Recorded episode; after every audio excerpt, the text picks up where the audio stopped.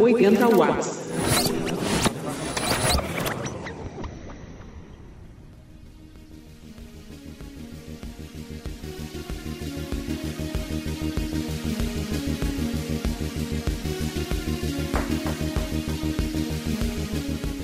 Olá, ouvinte oitentista de todas as décadas e de todas as idades. Aqui é o Chico mais uma edição do 80 Watts, o podcast da família 80 Watts que tenta responder uma pergunta relacionada às mudanças que aconteceram na nossa sociedade desde os anos 80.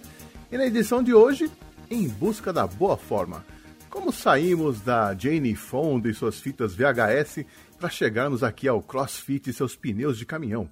O que, as pessoas faziam há 40 anos para ficar em forma e como isso evoluiu até os dias de hoje? Se você curte um suador na academia, se você é marombeiro, rato de academia ou apenas cuida da sua saúde, esse episódio promete, hein? E para me ajudar nessa conversa, eu convidei um especialista que viveu na pele essa evolução. Ele que foi aluno, treinador, é estudioso do assunto, é pesquisador e há anos vem desenvolvendo seu método de condicionamento físico, podemos dizer assim. Professor Sérgio Alves, tudo bem? Tudo bem, Chi, você? Tudo jóia, cara. É, é difícil é, dizer exatamente qual que é o, o, seu, a sua área de expertise, né? Você fica enfiado em um monte de áreas, estudando isso, aquilo, eu já nem sei mais o que, que é. Eu simplifico falando que você é professor de Pilates, mas não é bem isso, né? É, eu, o, vamos dizer assim, há 20 anos eu, eu comecei a trabalhar com Pilates, e aí, a partir de então, eu venho estudando outras técnicas e venho agregando dentro do, do, da, do Pilates, da minha visão de Pilates, né? Que é um Pilates mais, vamos dizer assim, contemporâneo, né? eu trago a abordagem de outros hum. métodos, de outras técnicas, outras referências e vou agregando dentro do meu trabalho.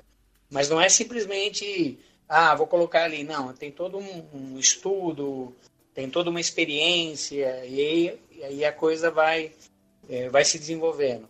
Bom, juntos nós vamos tentar relembrar a linha de acontecimentos relacionados ao mundo da boa forma desde o final dos anos 70, começo dos anos 80, vamos relembrar nossas aulas de educação física na escola, passando pelo boom das academias e a criação de novas modalidades.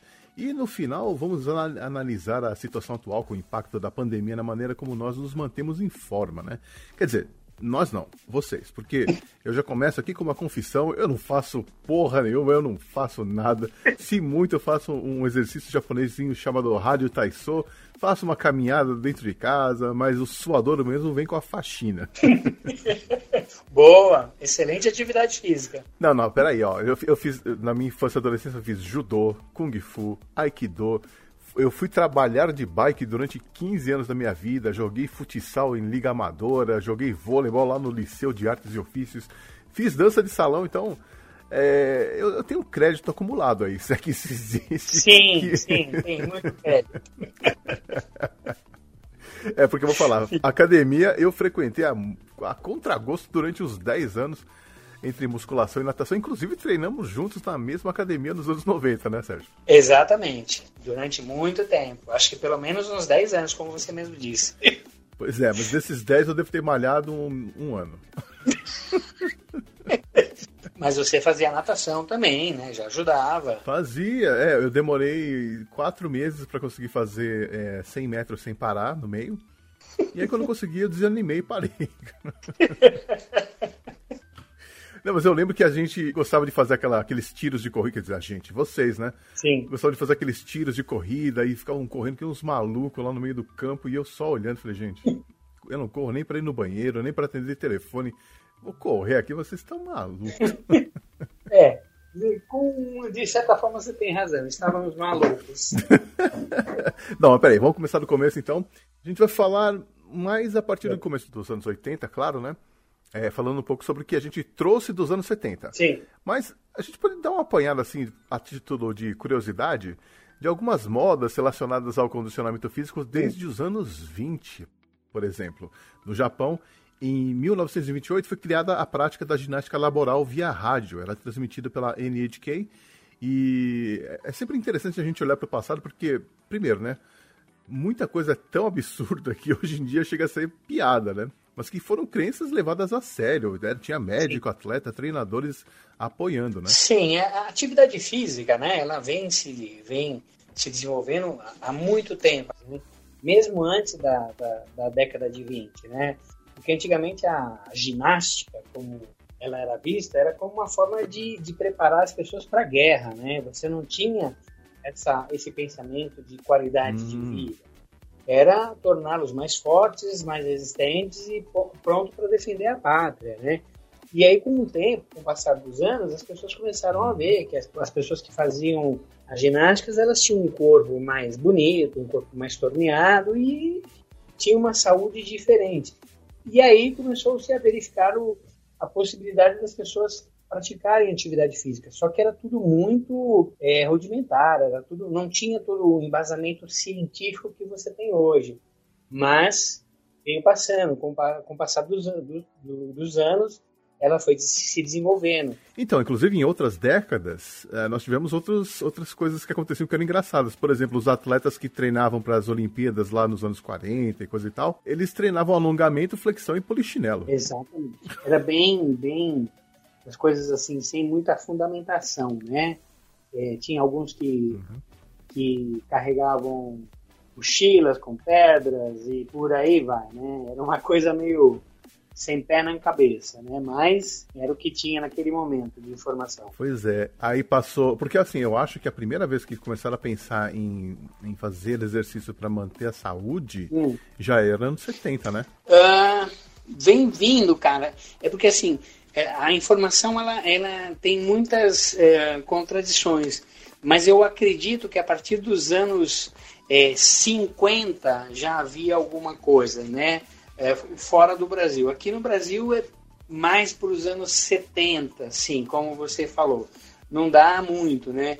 É, você já tinha em algumas regiões, na década de 50 ali, algumas, é, vamos dizer assim, uh, academias especializadas em, em judô, jiu-jitsu, capoeira, uhum. mas não era assim como a gente falava, porque as academias elas eram muito marginalizadas na época, né? Não tinha muita essa, vamos dizer assim, essa ideia do que era atividade física, né? E aí nos anos 50 elas começaram a expandir para outras regiões do país, veio o alterofilismo, a, as lutas marciais, né, que vêm do Japão e essas coisas, né? Não, não, Agora, nos anos 70, a coisa ficou um pouquinho mais organizada, vamos dizer assim.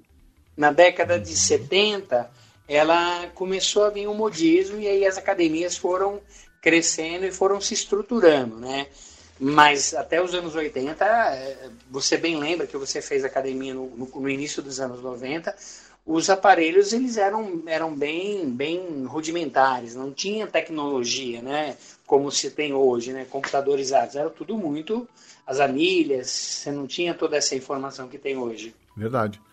É, eu, eu diria que nos anos 70, um dos primeiros sinais que a gente vê da, do uso da ciência aliada com preparação física foi no método Cooper e também na preparação física da seleção brasileira de futebol, lembra? Do Coutinho? Sim, fantástico, fantástico. Essa, essa lembrança que você trouxe agora, ela, ela define bem. A, é, pelo que eu, que eu me recordo e que eu, do que eu estudei, no, a seleção brasileira no, da Copa de 70 foi a seleção mais bem preparada da, até aquele momento, né, dos, de todo, do, todos os tempos. Né? Você tinha ali o, o o, Carlos Alberto Parreira, você tinha algumas pessoas é, que eram é, da, do Exército, e prova disso é que o, o, o zagueiro Brito ele foi o, o, que teve o melhor condicionamento da Copa do Mundo. Já, já tinha todo um trabalho, um planejamento em cima da seleção brasileira, né? E o Brito, como eu falei, ele foi considerado o, o, atleta, o atleta mais bem preparado de todo o Mundial, mais do que qualquer um outro. E isso também é influência do método Cooper, né, que era do médico americano lá, o Kenneth Cooper, que no final das contas a gente associou a corrida, né? Sim. A gente falava, vou fazer um Cooper. Exatamente, a gente trouxe o, o, o nome para a corrida, né? é bem verdade. Que é só uma parte né, do método dele, né? É, exatamente. Houve uma interpretação que, que as, as pessoas não entendiam muito bem, né? E aí acabou se usando o, fazer um Cooper. Ao invés de, por exemplo, como a gente começou a importar muitas palavras em inglês, a gente começou a associar isso, vou fazer um Cooper. E aí, e, na verdade, vou fazer uma corrida, né? É, Mas é isso mesmo. aí chegamos finalmente aos anos 80, e aí a coisa pegou. E acho que a primeira coisa que a gente lembra é da aeróbica, né? Sim, aeróbica, toda aquela movimentação, aquele modismo, aquela música alta, aquelas roupas coloridas e coladas no corpo. É, a Jane Fonda já eh, lançava os vídeos dela desde 82, ela lançava os VHS que permitiam que as donas de casa treinassem, né, em casa. Isso foi revolucionário. Sim, foi muita gente, ajudou muita gente a sair do sedentarismo e se mexer, né? E ali o pessoal começou a estudar e ver os benefícios da atividade uhum. física, né? E foi engraçado porque a moda fitness meio que saiu da academia e foi pra rua também, né, nessa época. Sim, as pessoas usavam as roupas de, de academia pra, pra ir pra praia, pra correr na, na, na praia, pra andar pela cidade, era uma coisa meio louca, né? Hoje já é normal, né? Mas naquela época, as, o que nós chamamos hoje de leggings, né? Legging, calça legging. As polainas. As polainas. Lembra de polaina? Polaina era uma coisa louca. Mas eu vou ser bem sincero com você, era uma época bem mais gostosa, bem mais divertida. As pessoas eram mais tranquilas. É, era o, a chamada geração saúde, tinha uma outra pegada, né? Era muito, uma coisa muito mais, assim, não uma filosofia surfista, mas era uma coisa mais de bem-estar mesmo na cabeça, do espírito, né? Não era aquela coisa de ficar malhado, forte. Tinha uma outra pegada, né? Não, não é. Você tinha uma, uma um, um, bom assim, uma uma, uma parcela, vamos dizer assim, parcela, uma, uma parte da população que era o que a gente chamava de marombeiro, né, os autoriofilistas. Uhum. Mas você tinha pessoas que iam para a academia para se mexer, para escutar uma música, para dançar, o espírito livre, uhum. aquela coisa de, ah, eu vou curtir, é muito gostoso. E, mas não era aquela coisa obrigatória, aquela neurose que se tinha, uhum. né? Com, com o passar do tempo, nos anos 90, também começou a mudar um pouquinho, mas nos anos 80 era mais, vamos dizer assim, mais gostoso. Era mais divertido, pelo menos, né? Sim, muito mais divertido, né? Quando eu, por exemplo, eu tive experiência de aeróbica, é, eu era uma negação no começo, né? A professora ia para direita, eu ia para esquerda, ela ia para trás, eu ia para frente, ela girava para um lado, eu batia com as outras pessoas. Mas aí eu fui praticando, fui praticando e depois acabei competindo no, no, nos campeonatos de ginástica aeróbica. Mas foi muito engraçado. Nossa. Ginástica aeróbica. E a, a, ginástica aeróbica ainda é válida como modalidade, assim, para você pensando em bem-estar e preparação física e coisa e tal, ela ainda é válida? Uh, do jeito que ela é vista hoje, não, porque ela é voltada mais para competição, né? Na época em que ela veio hum que aqui no Brasil foi no final da segunda, segunda metade dos anos 80, ela veio bem forte, né? E aí as, as salas ficavam lotadas de praticantes, né? Mas existia muitos problemas porque a gente não tinha estudo de, de, de como se fragmentar a aula, como é, dar a aula para a pessoa. A gente simplesmente pegava a música ali e começava trabalhava em alta intensidade o tempo inteiro e muitas pessoas se machucavam. Mas era gostoso, era, era divertido. Aí o pessoal começou a estudar e vieram as, as outras modalidades, o step, o cardio funk e por aí vai, né? Depois virou hip hop e, e tinha, e tinha umas coisas bacanas, né? Ginástica localizada, que era muito gostoso. Mas assim, eu lembro que mesmo nos anos 80 ainda existia aquela ideia de que tem lugar que é para homem malhar e lugar que é para mulher malhar. Sim, exatamente. As academias de musculação, elas o público 99,99 ,99 era de por cento de homens, né? Não era lugar para as meninas. Aí começou a se abrir um pouquinho a, possibilidade das meninas entrarem, mas eram poucas academias que tinham meninas malhando, bem poucas. Uhum. Aí depois, com o tempo, começou a ter muita gente, sim. A mesma coisa para as academias de aeróbica, né? No começo era praticamente só mulheres. Exatamente. Você ter um homem fazendo aeróbica era, era muito estranho na época, mas é. depois o pessoal foi se familiarizando e começou a entender que não tinha isso, né? Tanto que o pessoal, as, as mulheres começaram a frequentar as salas de musculação e muitas se deram bem. E os homens começaram a frequentar as aulas de ginástica aeróbica, step, aula de localizado e alongamento. Mas rolava um preconceito, né? O que, que o pessoal falava na quebrada quando eles, você falava que estava fazendo aula de aeróbica? Pois é, cara, era engraçado isso, né? Porque na minha cabeça eu ficava pensando, então quer dizer que pra você faz mais sentido ir pra um lugar que só tem homem malhando com aqueles músculos se olhando no espelho, do que você ir num lugar onde tem um monte de mulher, sabe? E, e assim, na minha cabeça não fazia sentido. Por que, que né? No... Não, então, é, é, é, é, é, isso que era o, o, diferente. Nós, nós tínhamos o pensamento assim, né? É, de, de não ter esse preconceito. A gente curtia estar malhando mas era assim, existia muito preconceito, sim. E aí você tinha que aprender a lidar com aquilo, senão você ia ficar louco, né? Porque o homem tinha que fazer musculação, tinha que ter forte, não ter sentimento. E a mulher tinha que ser mais delicada, não podia ser muito é, forte, que senão ficava ruim. E tinha aquelas coisas, ah, você vai para academia, você vai tomar bomba, né? Que era o, o, o anabolizante. E não tinha nada a ver, a gente ia para se divertir, né? Uhum. E isso também teve uma, uma causou uma mudança no, nos padrões de beleza, né? Porque eu lembro que quando a gente começou a ver os ombros da Madonna ficando mais, mais cheios, teve gente que não gostou. Sim, porque ela começou a ficar com uma forma mais masculinizada, né? E, uhum. e aí houve muita estranheza, né? Mas a Madonna, como você falou, ela foi assim o, o, oposto da Jane Fonda. Jane Fonda era muito mais feminina, aquela coisa magra e tudo bem. E a Madonna já foi indo mais pro lado da por conta das suas da performance dos seus shows, né? Que eram muito, uhum. é, vamos dizer assim, uh, existia uma expectativa muito grande em cima do show da Madonna e ela usava muito. E para ela poder usar, ela tinha que se preparar bastante para não se machucar. Uhum. Outra mudança que teve também foi na alimentação, né? Nos anos 80 a alimentação mudou muito. Dos anos 80 até os anos 90, principalmente mais nos anos 90, a gente fez muita besteira, né? Porque nós tínhamos uma alimentação muito saudável e passamos a, a importar um modelo de alimentação que a gente não estava acostumado, né? E hoje a gente voltou lá para trás e todo mundo começou a perceber que deveria voltar lá para trás, porque o que a gente tinha aqui, pela nossa extensão territorial e todas as possibilidades, a nossa alimentação era uma das mais saudáveis do mundo. Mas sim, houve uma mudança muito grande, né? Nos anos 90 houve aí a, a inclusão dos suplementos alimentares, é, as vitaminas, as dietas mais rígidas e por aí uhum. vai, né? É, nos anos 80 rolava muito essa questão do lanche natural, do suco de frutas. Sim.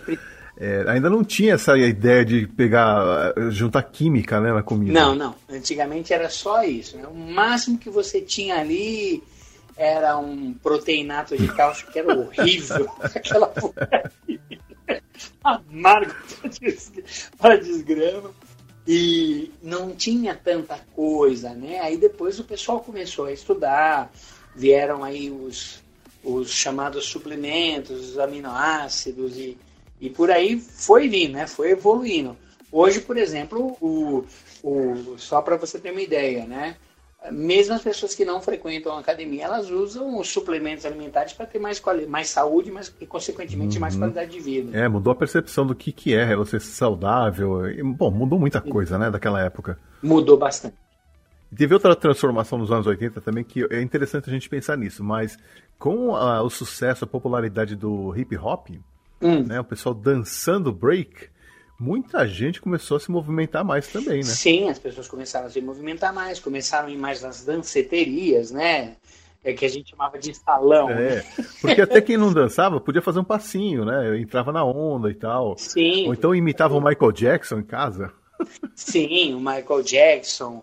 E você tinha tinha a própria Madonna que as meninas imitavam. E você tinha o, o pessoal do break, o, o, new wave, mas se mexiam, tudo era, era, era válido, né? Breathe out, come on. We're getting ready for the team workout.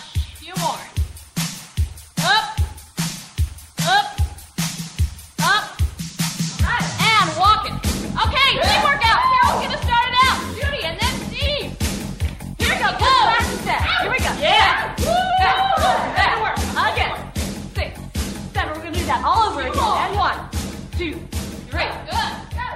Five. Strong arms. Stay steadily. Bend the arms. Here we go. One. Até porque a movimentação física era diferente, né? A gente tinha que levantar para trocar de canal, por exemplo, que é uma coisa impensável hoje em dia, né? Sim, nós éramos, vamos se dizer assim, que nós éramos mais ativos, né? Nós nos movimentávamos bastante. Desculpa, ah, eu, eu, eu sou de 67, né? eu estou com 52 anos para fazer 53. A minha geração foi uma geração que se movimentou muito, a gente andava bastante. Era poucas pessoas que tinham carro, a gente andava de bicicleta, a gente jogava futebol, a gente subia a ladeira, descia, empinava pipa, corria atrás de pipa, brincava de tudo quanto era coisa, né? Hoje, tá mais é, as, as crianças estão mais reclusas, as pessoas já não andam com tanta vontade quanto a gente andava. E Eu, por exemplo, eu adoro caminhar. Eu caminho, às vezes, é, três vezes por semana, 10 quilômetros todo dia. Três vezes por semana, 10 quilômetros. Para mim é uma coisa natural. Vamos dizer assim, não é pesado nem nada. Mas é cada um, né? É o, é o hábito.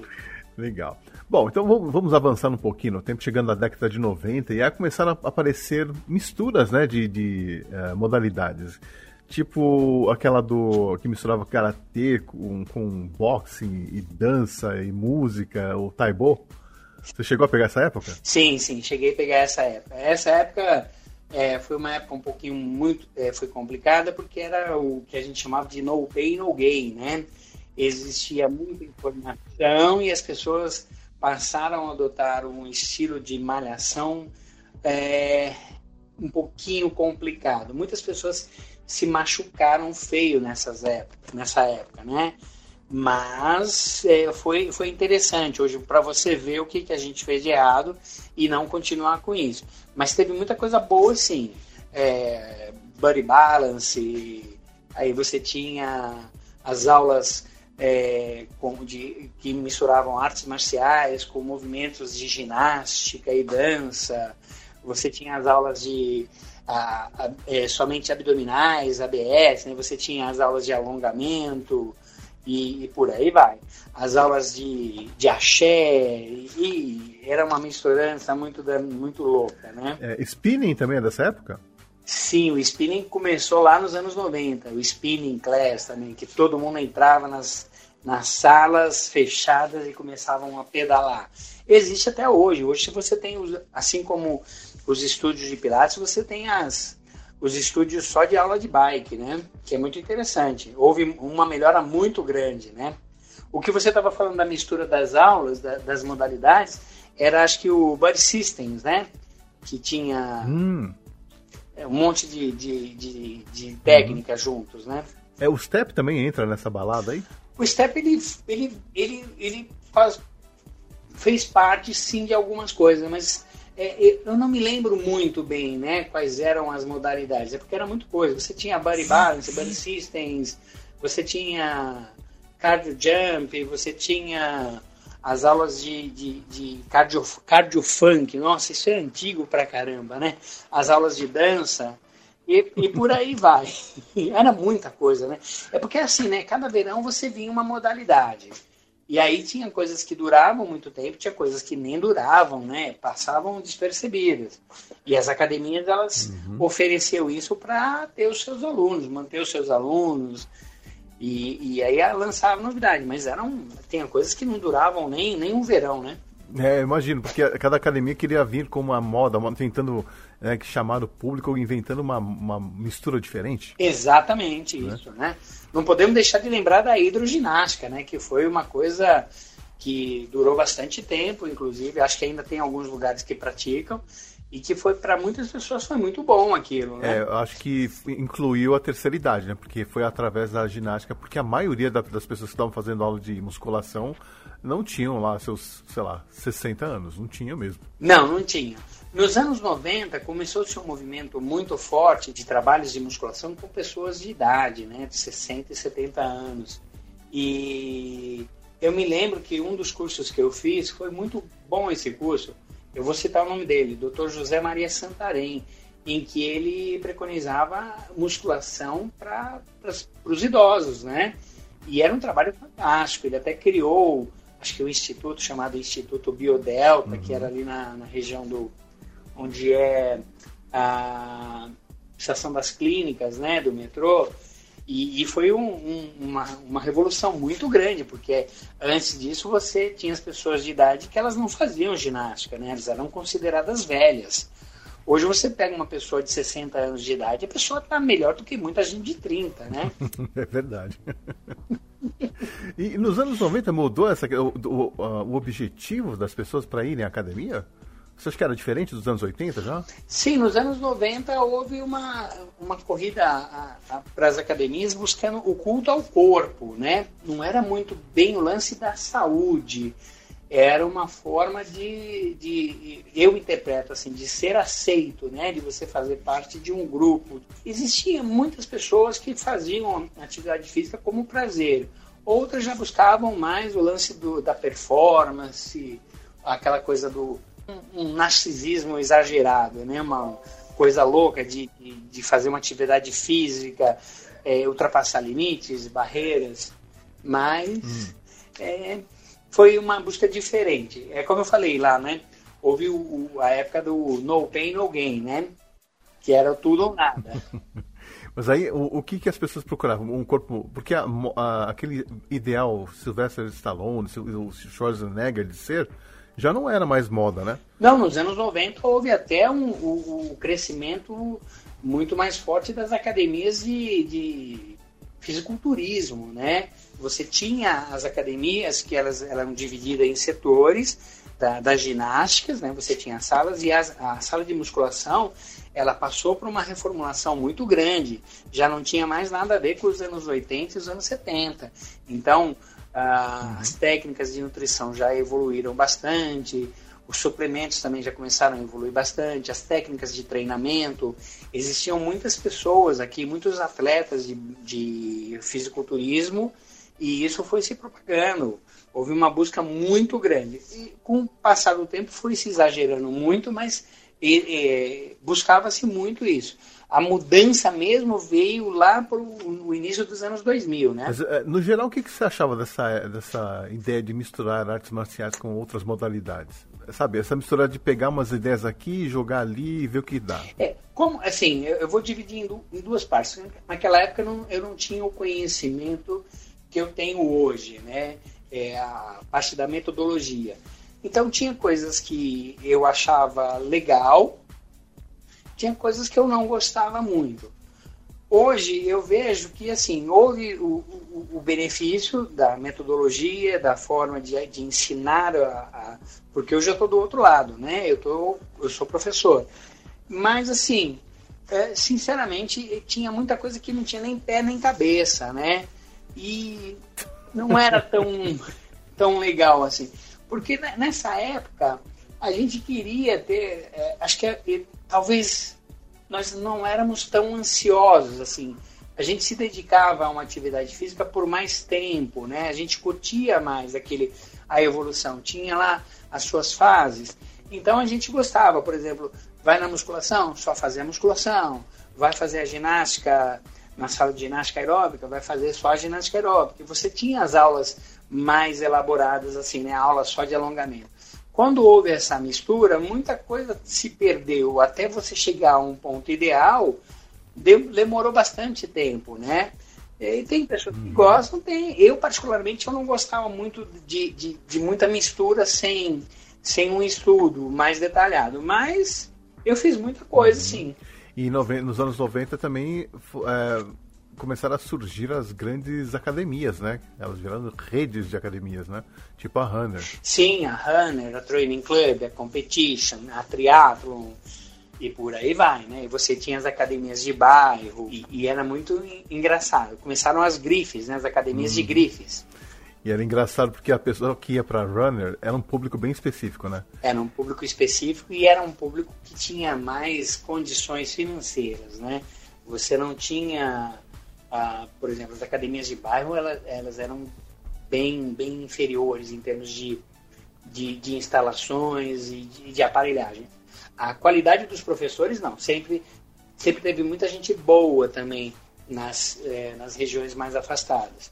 Mas, em termos assim de beleza estética, a Runner e essas academias, elas eram muito, muito melhores, muito mais bonitas, né? muito mais elaboradas. Tinha até academias que eram feitas com, com consultas em para arquitetos, né? Nossa. Já as academias de bairro não tinha arquitetura nenhuma.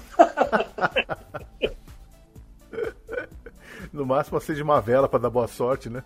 Exatamente.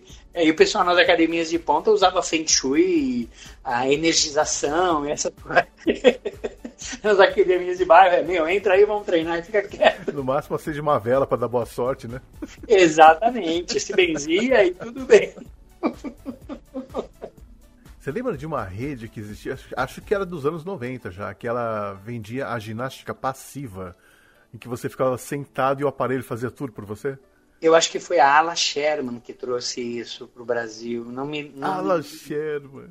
eu não me lembro muito bem isso, se era ela, mas houve sim um, um começo disso. Eu não lembro quanto tempo durou, mas tinha algumas clínicas especializadas nisso. Era muito, aí já tinha vindo muita informação, né? A gente é, às vezes não, não era como hoje que você busca uma informação, você pega um computador, abre a informação já aparece para você. Como você não tinha internet, às vezes você não não via essas coisas, né? Você demorava. E quando você via, já já estava acabando, inclusive. Tava defasada já, na verdade, né? Sim, Toda a informação. A Exato. gente, você mencionou aí a Alan Zer, mas a gente precisa voltar para os anos 80 e lembrar de uma coisa, uma outra tendência que aconteceu nos anos 80 que foi muito importante, que eram as aulas de ginástica na TV. Sim, as aulas de ginástica na TV. Eu, inclusive, gravei um, um, um vamos dizer assim, uma pequena participação. Mas era na TV. TV Record, uma coisa assim, era muito. Mas assim, foi só um, pedacinho que apareceu, acho que quase ninguém viu. E foi muito engraçado. Vamos começar com uma ginástica bem simples, para que você tenha assim maior contato, aprender alguma coisa o que que é exercício. Experimente. 13 e é muito puxado isso.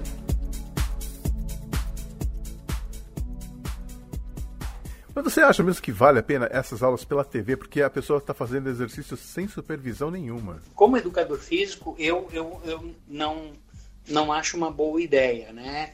Porque assim, a pessoa pode exagerar no, na amplitude do movimento, na intensidade do movimento e se machucar.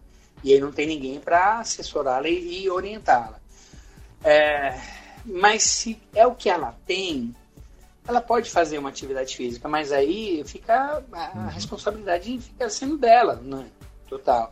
O- os profissionais de educação física aqui geralmente, geralmente estudam muito para poder dar uma aula, né?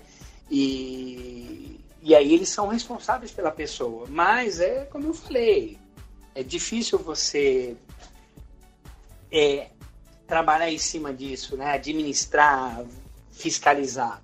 Mas assim, eu, eu particularmente eu não Que gosto. bom, a gente vai chegar lá daqui a pouco, né? Vamos, vamos primeiro entra- adentrar aos anos 2000 para a gente falar da, dessa fase que foi estranha, na minha opinião. Tá? Para mim, a- aí virou um negócio de marketing total. É, o ano 2000 aí começou muita coisa louca acontecer, né?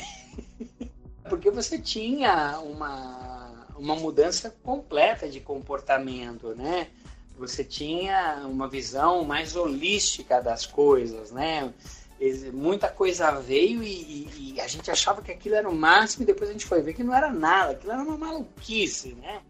Mas a yoga e tudo mais vieram, vieram coisas boas, mas vieram coisas também que, pelo amor de Deus, né? Você falava assim, Jesus amado, como é que eu fui perder meu tempo lendo sobre isso?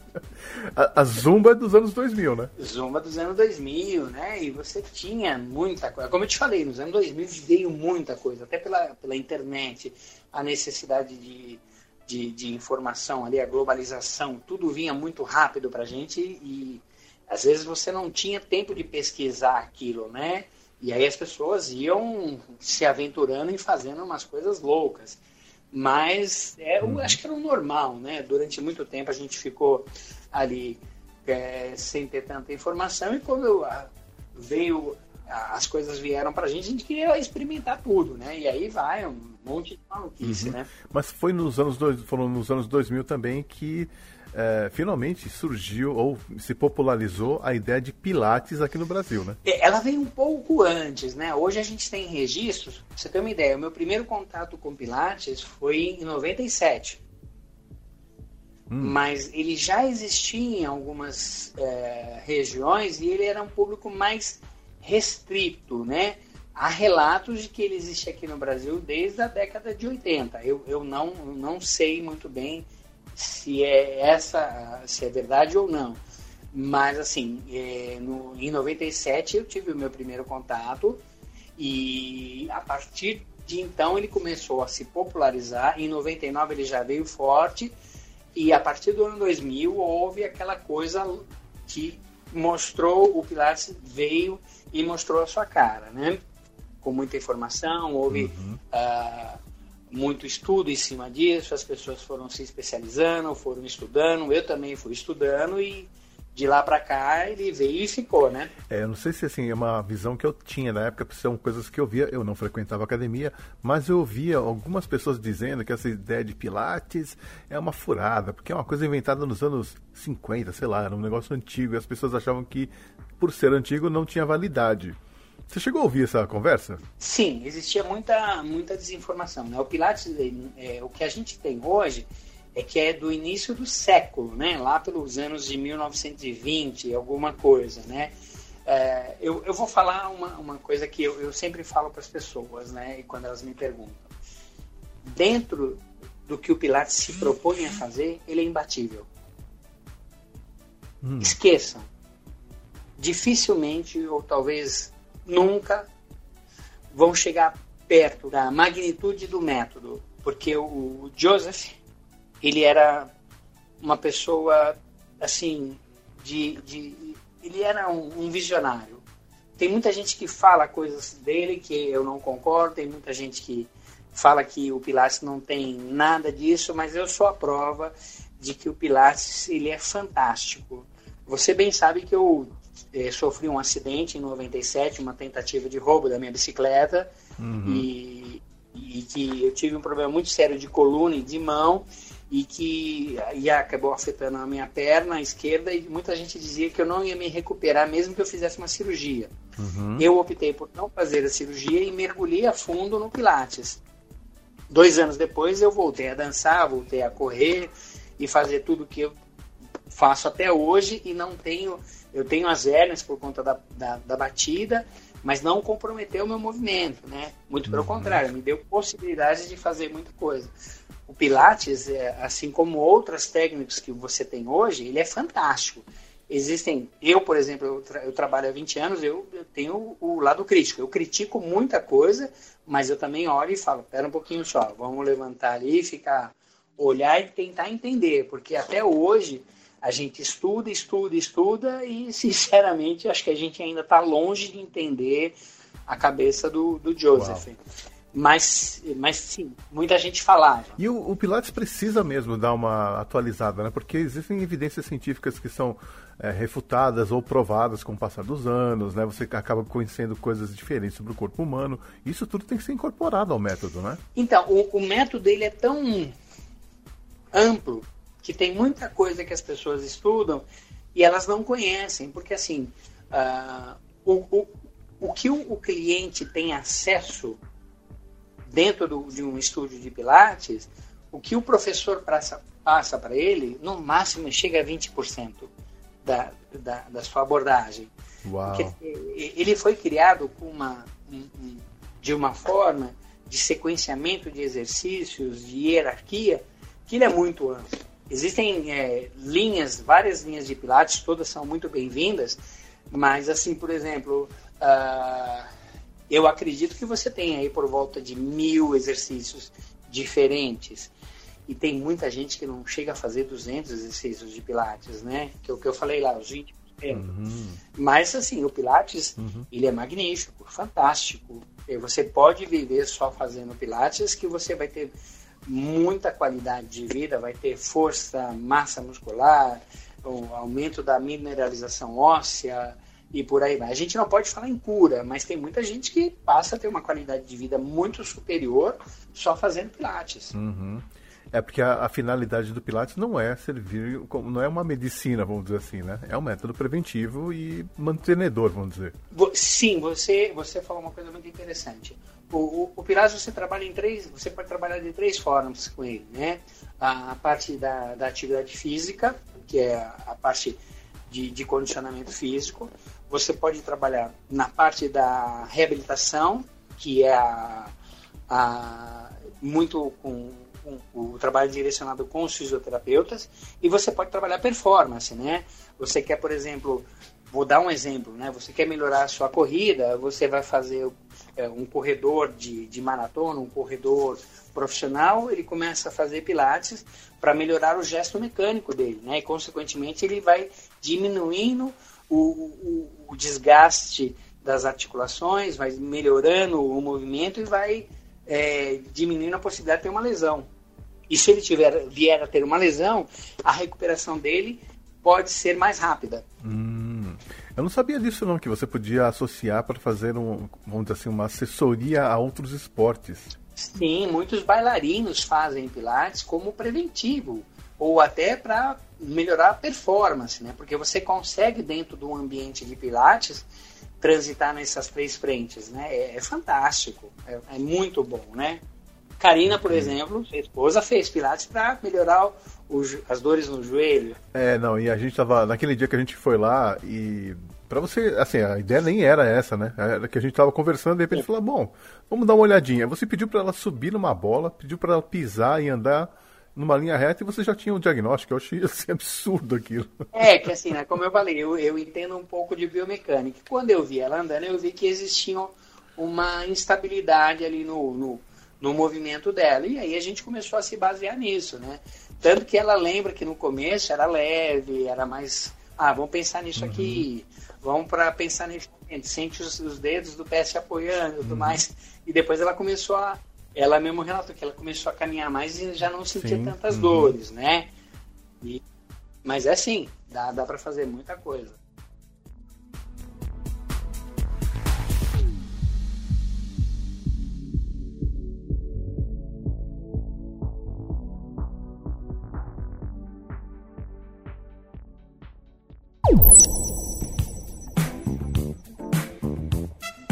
Tem que correr, tem que suar tem que malhar.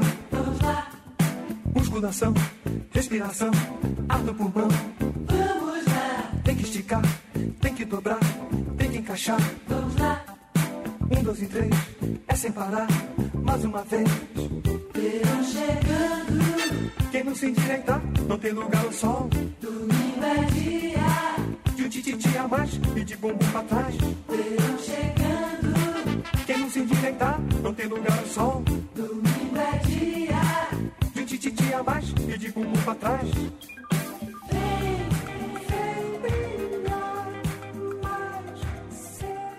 Bom, a última década antes da atual aqui, dos anos 2010, e aí é a chegada do CrossFit. o que, que você tem a dizer sobre o CrossFit? Na minha opinião, eu vejo o pessoal malhando, para mim aquilo ali é a, a gourmetização do trabalho de pedreiro. Eu vejo o povo carregando o saco, correndo na rua com o saco nas costas. Meu, coitado então, do joelho. Lembra que você me fez a pergunta lá atrás que eu achava da mistura das técnicas de dança, uhum, é luta? Uhum. É, é meio complicado. Porque assim, né? Vamos, vamos, vamos pensar do, do ponto de vista de, da, da evolução do, do ser humano, da, da busca pela qualidade de vida será que essas pessoas que vão fazer esse tipo de, de ginástica, elas estão cientes de qual é o limite que elas podem carregar de peso, de qual é o limite de frequência que elas podem trabalhar, de qual é o limite de corridas e, e essas coisas? Será que está tudo ali muito organizadinho? Será que o professor consegue dar atenção para essas pessoas? Será que essas, essas pessoas ouvem os professores? Tem muita gente boa, tem gente muito boa, mas assim, é, do ponto de vista de, de qualidade da atividade física, eu não concordo. Eu não critico, mas eu não concordo. Eu, eu questiono, né? Mas cada atividade física tem o seu público. É que eu que não sou do ramo, eu acho que não é bom pro joelho correr com aquele peso nas costas. É. Você disse tudo. É mal pra coluna, mal pro joelho. A planta né, do pé também não deve ser boa, não é bom pro pescoço, que tem que ficar fazendo esforço maior ali. Eu imagino nem, nem pro bíceps, coisas. É, é uma coisa meio absurda correr com um saco daquele tamanho nas costas. Vamos, vamos pensar da seguinte forma, né? O condicionamento físico, o que, que é? É melhora da sua capacidade de força, resistência, velocidade, a capacidade de respiração e tudo mais. Quando você começa a fazer uma atividade física em que muitas pessoas se machucam, eu não entendo isso como sendo um condicionamento físico, eu entendo como sendo um descondicionamento, né? Porque se você vai fazer uma hum. atividade física e você se machuca, alguma coisa está errada. Uhum. E tem pessoas que se, que se machucam de forma muito séria. E aí eu, eu pergunto: você pega uma pessoa que ela. Vou dar um exemplo, não precisa ser que ela esteja fazendo crossfit ou qualquer coisa. Vamos, vou dar o um exemplo das pessoas que fazem atividade física sem a supervisão de um profissional. Essa pessoa se machuca com 30 anos de idade, uma lesão no joelho. Será que ela vai chegar bem aos 50 anos com esse joelho machucado? Será que ela não vai ter um desvio postural? Será que ela não vai ter que operar o joelho? Será uma série de coisas. Agora você imagina, por exemplo, uma pessoa fazendo uma atividade física é, e não sendo bem orientada ou ela exagerando. Qual é o benefício disso? Ela vai passar quanto tempo depois tendo que frequentar uma, uma clínica de, de fisioterapia ou procurando um médico ou às vezes tendo que fazer uma cirurgia? Se ela quer contabilizar isso como uma coisa legal, tudo bem. Mas ela tem o custo, né? Ela vai pagar um preço uhum. por isso. E aí eu não sei dizer onde a gente vai chegar, né? Eu acho que tem que se estudar muito, né, para poder fazer uma coisa que agregue valores, né? Uhum. É meio mais ou menos o que aconteceu nos anos 90, né? Que começaram a. a... Exatamente. Nos anos 90 você tinha lá o que chamava-se de bootcamp, né? Que era uma ginástica criada para fuzileiros navais, né? E, e, essa coisa toda, né? Então é, é, é, bem difícil, né? Você tem ali também no final do, no começo dos anos 90 até o final dos anos 90, 2000, a prática do triatlo, né? Tinha muita gente que não tinha condição nenhuma de fazer um triatlo, né? Qual era o custo daquilo? A sobrecarga em cima do, do, do coração, a sobrecarga em cima das articulações houve muita gente que se machucou e muita gente foi estudar e melhorou. Eu acredito que o CrossFit também seja isso, né? Será que as pessoas estão preparadas para fazer essa atividade física? E tem outra modalidade também que é o, o treino HIIT, né? O, o High Intensity Interval Training. É, isso, isso, é, você tem uma ideia, isso não é novo, né? Isso veio lá da década de 80. Mas aí as pessoas começaram com essa ideia de achar que não tinha tempo para fazer atividade física. Não, faça só 15 minutos, faça só 20 minutos num ritmo intenso. A primeira coisa que vai embora são as articulações, né? Porque você não está preparado para fazer aquilo. Aí a pessoa pega o modismo, faz uma mudança ali, uma, coloca um nome em inglês, uma nova roupagem e, e vai embora. Então, sei lá, né? Mas e os benefícios? Que algumas pessoas dizem que você acelera o metabolismo, queima as calorias mais rapidamente. Não, isso acontece. A partir da fisiologia acontece, sim. Mas se você quer é, fazer isso para emagrecer, come menos, faz dieta, procura um nutricionista, faz uma atividade física mais elaborada e mais consciente que você também tem os mesmos benefícios. Além do que, você assim, não vai aguentar fazer esse hit muito tempo, né? Chega uma hora que você vai cansar, baixa o bode porque você não consegue render e tudo tem seu limite, né? Mas assim, o, se você conseguir fazer, é, vou te dar um, um, um exemplo. Se você conseguir fazer um treino na sala de musculação muito bem elaborado, você vai ter um aumento da intensidade com os pesos e diminuição das repetições, dos ângulos de trabalho, exercícios mais avançados. No próprio Pilates você vai ter ali exercícios mais elaborados que demandam muita energia, muito controle, muita solicitação mecânica e você tem o benefício, emagrecer, um corpo mais enrijecido. Mas tem público para tudo, né? Dá para a gente falar que existem exercícios, modalidades diferentes para pessoas diferentes com objetivos diferentes? Sim. Ou dá para falar que é preciso, todo mundo tem que tomar cuidado porque não existe milagre. Os dois. Os dois. Você, você tem exercícios diferentes para pessoas diferentes, com necessidades diferentes e objetivos diferentes. Mas é preciso tomar cuidado. Porque, por exemplo, eu vou te dar um exemplo. Vamos, vamos misturar as duas coisas aí. Se você está procurando um exercício, você vai lá e fala: Não, eu, eu quero agora ser uma pessoa que eu vou me cuidar mais. E começa a fazer um exercício. Eu estou pensando assim, né? Vou me cuidar mais, eu quero emagrecer, eu quero ter qualidade de vida. Se eu começo a fazer uma atividade física com o objetivo de ter uma qualidade de vida e procuro uma, um, um, uma atividade física que não se encaixa dentro do que eu posso fazer, eu posso correr o risco de me machucar. E aí, se você for buscar qualidade de vida e se machucou, você não buscou qualidade de vida, você só você fez uma coisa errada, né? Agora, é, acho que tudo que você tem que tudo que você vai fazer, você tem que ter bom senso. E assim, a gente precisa saber também que, como tem muita gente que estuda, muita gente boa que vai atrás da informação e se propõe a estudar, tem muita gente que não pensa dessa forma, né? Tem muita gente que não está preparada, como qualquer profissional, né? Uhum. Então, fica difícil, né? É, nesse ramo, a, a, a, diria que a, se manter atualizado é primordial. Fundamental, essencial, necessário. Porque assim, uma coisa que a gente também não pode deixar de pensar é que as pessoas elas envelhecem, né?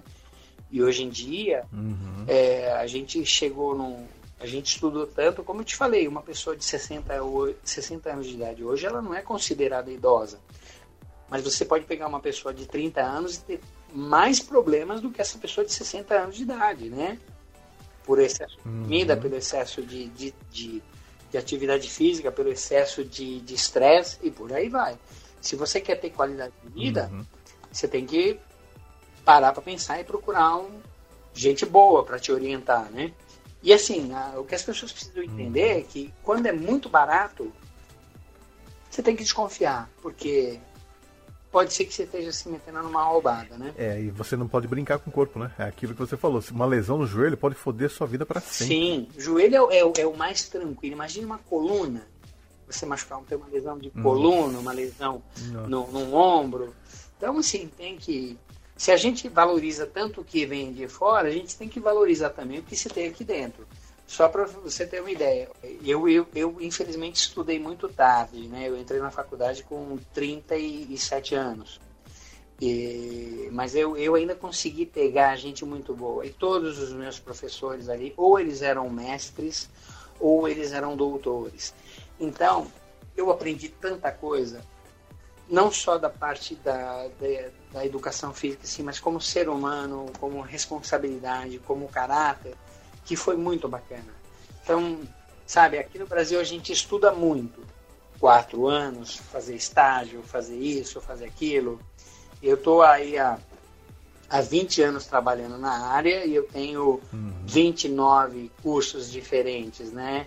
Esse ano eu estava matriculado em mais dois e não foi, não, não pude fazer por conta da, da pandemia, né? O meu último curso de Pilates ele foi de 730 horas. Eu acabei fazendo hum. mais estágio porque eu, eu sou apaixonado pelo método. Eu fiz por volta de 900 horas. Uau. E assim, e não, não me arrependo em nenhum momento de ter feito o curso. Muito pelo contrário, se eu tivesse, é, se eu precisar fazer um outro curso desse, é, com essa carga horária, eu vou fazer. Eu estou me matriculando num outro curso que ele começa, se tudo der certo, começa no ano que vem. São quatro anos de certificação, é uma certificação internacional, e são 800 horas. Então, assim, tem que estudar. Você tem que estudar, porque se você quer atender bem as pessoas, você tem que estar muito preparado. Porque quando a pessoa vai te procurar, muitas depositam ali a vida dela, né? Elas vão numa confiança. Tem muitas pessoas que vão procurar, às vezes, uma atividade física descrentes da medicina. E aí o professor vai lá e fala, não, você tem que acreditar na medicina, procura o um médico para a gente trabalhar junto. E, e, nós somos profissionais, temos que ser profissional, assim como qualquer outra área. Você tem que ser, já que você optou por entrar na área, você tem que ser muito bom, né? Se eu tenho, eu tenho um, um, uma coisa comigo, né, que é da que os meus mestres, né, o, o Vagnão, você inclusive o conheceu. Conheci, Vagnão. não entra no, no, na área para fazer mais ou menos não, não, não, não, viva assim. Seja, seja, pratique excelência em tudo que você for fazer. E eu pratico, eu procuro praticar excelência na, na minha área há muito tempo.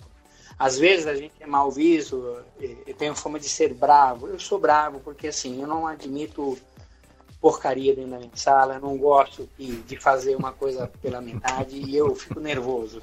Então, e eu sou como se diz assim, eu sou da velha guarda, então se eu precisar xingar, eu xingo mesmo e falo, sai da minha sala, porque quem entende disso aqui, eu que estou estudando muito, não entendo quase nada que dirá você. A Karina sabe muito bem como é que eu sou. Opa! Eu não reconheço você dando aula. Não, aliás, eu lembro até hoje da primeira aula de Pilates que você deu, daquele grupo de bailarinas, que por acaso eu estava lá também. E você falou, ah, acompanha aí, né? E eu fiquei lá, né? Meu, sofrendo para fazer as posições e manter ali durante os minutinhos e tal. Sofria as, assim, os suores correndo pelo rosto, mas eu pensando, consegui fazer a aula de Pilates, cara. E aí você vira e fala assim: bom, acabou o aquecimento, vamos pra aula agora. Aí comecei a rir e fui embora. você lembra disso? Lembro, lembro disso. Então, muitas pessoas falam, ah, Pilates é uma coisa de velhos. Tem muita gente nova que vai fazer o Pilates, cara, e sofre muito porque ela acha que ela consegue, né? O Pilates é muito controle, é um sofisticamento uhum. muito elevado de, de uhum. movimento. Né? Então é, é, bem isso aí mesmo, né? E chegamos aí a 2020. E aí, qual, qual, qual foi o impacto dessa, do isolamento, da epidemia no, no trabalho de quem dá aulas para com o corpo? Ai, cara, tem uma mistura de sentimentos, né? De... Eu acho que estragou tudo, na verdade, né? É uma nova forma de, de ensinar, mas assim, eu acho que a gente perde muito, né? Nós somos seres humanos, a gente precisa do toque, do, do abraço, do calor do momento, da presença, da figura do professor. E o professor, ele não vive sem o aluno, né? O professor, ele é um romântico, né, cara? E essa, o isolamento, esse distanciamento, ele não é bom para ninguém, né? Para atividade física, eu acho que só veio para piorar tudo, né? Mas estão fazendo o possível aí. Uhum. Vamos ver. Eu acho que vai ter muita mudança daqui para frente em, em, nas abordagens no ensino, mas sinceramente eu espero que isso passe logo, porque a gente precisa dessa coisa, né? Do, do abraço, precisa do elogio, a gente precisa da bronca, a gente precisa do, do professor estimulando, do professor ali com o aluno, tete a tete, olho no olho, e, mas assim, vamos tentar encontrar uma forma de ajudar as pessoas. Porque eu sei que você tem aquele olhar refinado. Eu já lembro de você falando de passar perto de um aluno, parar, voltar e falar assim: esse músculo aqui você não está mexendo, ou o foco está errado aqui.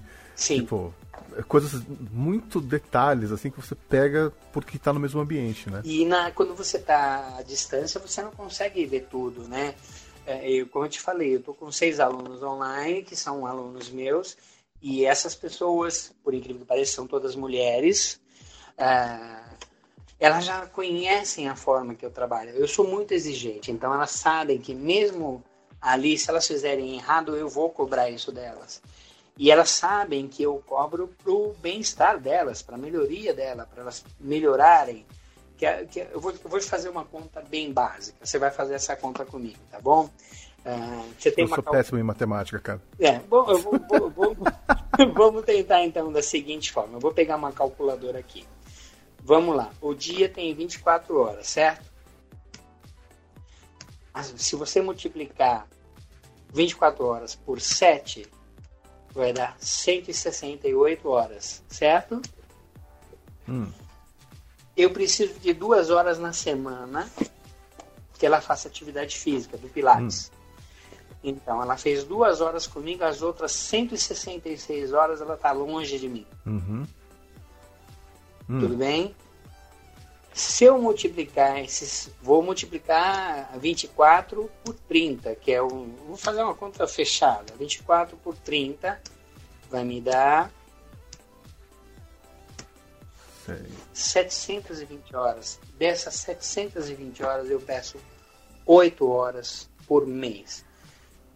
Aí você vê a magnitude do trabalho. Se em oito horas por mês ela tem o benefício do método, ela ganha força, ela ganha resistência, ela, ela ganha massa muscular, ela, ela consegue fazer um movimento melhor, ela consegue reduzir a dor Uhum. ou até eliminar a dor, é uma coisa fantástica. Sim, é verdade. Então, quando você está longe, fica difícil isso, né? Então, eu acho que a gente vai passar por isso, mas assim, eu não gosto da ideia da ginástica ah, à distância. Tem seu benefício, sim, mas eu, eu ainda sou do, da coisa de ter a pessoa ali para ela, ela ser estimulada. O, o, o estúdio de Pilates ele é pensado em trazer a pessoa, tirar a pessoa do ambiente viciado da rua, de um lugar que ela não se sente bem, para você acolher ela, né? Tem uma tem aromas, tem velas, e o ambiente de Pilates é montado justamente para ela chegar ali e se movimentar de uma forma diferente, né? É verdade. E bota distância nisso, né? Você estava me contando aí que tem gente em outros países te procurando. Sim, eu tô com uma aluna da Suíça e uma aluna em Miami, né? Eu falo, bom, tô conhecendo o mundo. E, e, bom, a gente. Nossa, que viagem no tempo. A gente relembrou, pensando em toda essa linha temporal que a gente traçou aí, você consegue dizer, você já consegue notar alguma tendência, alguma próxima modalidade que vai ficar popular? Você se arrisca a dizer qual vai ser a nova queridinha do mundo fitness? E é, como eu sou da linha do, do wellness, eu acho que é, é, você vai ter é, muitas modalidades surgindo que já, é, vamos dizer assim, se evidenciando cada vez mais. É, mas eu acho que vai ter uma volta lá para trás, sabe? Parece que essa é uma tendência geral, né, cara? A gente tá vendo o lance da comida, a gente tá voltando a técnicas antigas. Sim, jeitos de fazer antigos. Né? Parece que tudo está voltando a. é, estão fazendo uma releitura do, do que era antigo e vendo o valor dele, de tudo isso, né? Exatamente, exatamente isso. né? Eu acho que a gente vai passar por um processo agora de desaceleração, né? Que a gente fica muito pilhado muito tempo e isso não faz bem para ninguém, né?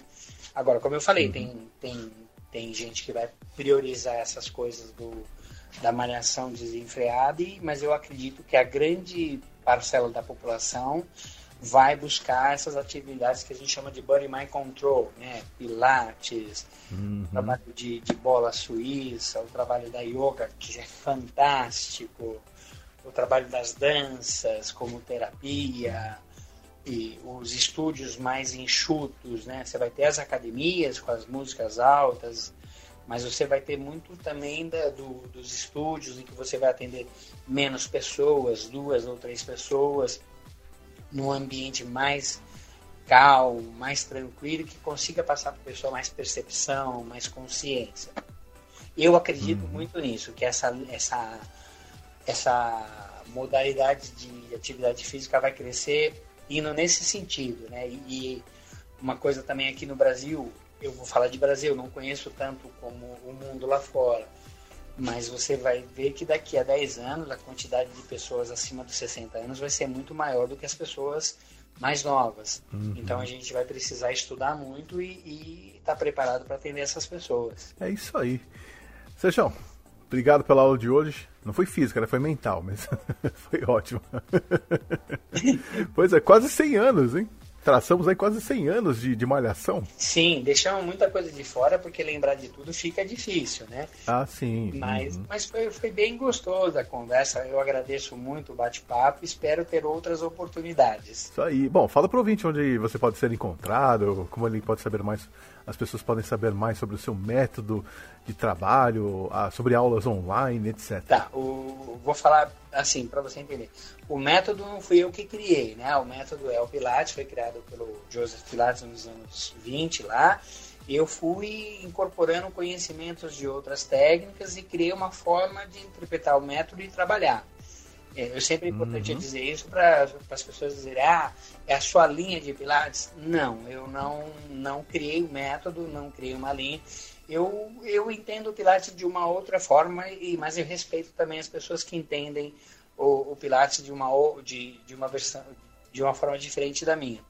Ah, se as pessoas quiserem ter um contato comigo, o meu telefone é o DDD é 11, o telefone é 99601 1411.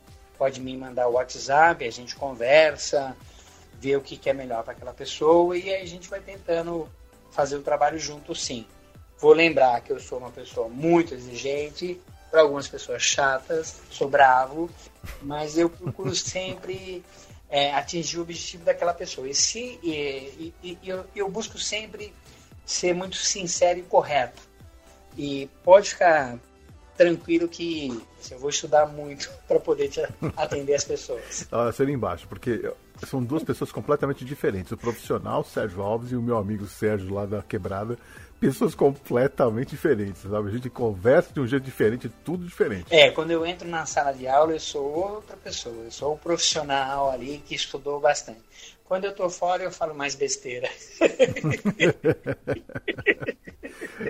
e, e, redes sociais? O pessoal te encontra em algum lugar? Redes sociais eu tenho. Eu tô criando a minha página, dei uma parada aí, porque e, por conta da, da pandemia eu, eu me desestimulei, mas eu vou criar, né? O meu. Eu, eu tenho só o, o Instagram. É Sérgio Ricardo Alves Lima. Eu vou criar a minha, a minha página com o logotipo, que é do meu estúdio, né? Mas, assim, eu dei uma desanimada muito grande depois que veio a pandemia, porque, pô, eu vou, eu você me conhece há bastante tempo. É a primeira vez na minha vida que eu tô há mais de três meses sem dar aula no estúdio. Imagina como é isso, né? Uhum, eu só consigo imaginar a frustração de e, e, também porque atrapalhou, né? Você tinha, tava com planejamento, tinha planos para fazer algumas coisas esse ano e foi tudo por água abaixo. Né? Sim, sim, sim. Tinha um planejamento muito bem. Quer dizer, na, os alunos que estão. Eu tenho alunos que estão tá comigo, é, se você puder depois dizer. Eu tenho alunos que estão tá comigo há 12 anos, né? Tem alunos que estão tá comigo há 18 uhum. anos. Então, assim, tem todo um trabalho. Para você manter um aluno por 3, 4 anos, isso é muito bom. Para você manter uma pessoa 10 anos com você, 11 anos, e a pessoa com que precisa de aula e tem problemas, é, é, é, é diferenciado, né? Então, é. todo começo de ano eu faço uma programação das aulas e sigo essa programação até o final do ano. Eu sempre gosto de trabalhar com um prazo longo, porque aí eu posso fazer os ajustes que eu quero. Quando a pessoa fala, ah, eu quero aula só de verão, para o verão, eu falo, é melhor você procurar uma outra pessoa porque eu não gosto de trabalhar assim, eu não quero correr riscos desnecessários. Então, eu sempre faço um planejamento de, das aulas e procuro atingir aqueles objetivos, né? E então esse ano seria, é, acho que o ano mais interessante dos últimos tempos aí, né? Mas infelizmente foi interrompido. Mas a gente espera. Pô, isso aí, o, o, valeu mesmo, brigadão. Eu que agradeço aí, espero poder esclarecer mais dúvidas e quando tiver um outro bate-papo. Eu até queria falar com você o seguinte, a gente podia marcar qualquer dia assim que possível, fazer aulas, unir a culinária e as aulas de pilates, ia ser interessante. Eu não tenho nem ideia de como ser isso, cara. Trabalho com rolo de macarrão, é Não, mas dá pra fazer. Vamos esperar ser possível a gente faz as aulas enquanto eu une com os pratos mais ali pra gente fazer umas brincadeiras. Olha, se sovar pão conta como uma malhação, eu tô malhando toda semana. é, não deixa de ser, né? É isso aí. Bom. Tá bom, obrigado pela conversa, hein? E eu que agradeço. Um abraço. É isso aí, ouvinte oitentista, e eu volto em breve com outra conversa sobre um outro tema, analisando a evolução dele nos últimos 40 anos, ou então como hoje, né? Fomos lá, lá atrás, quase 100 anos aí. Obrigado por me acompanhar mais uma vez, um abraço e até mais.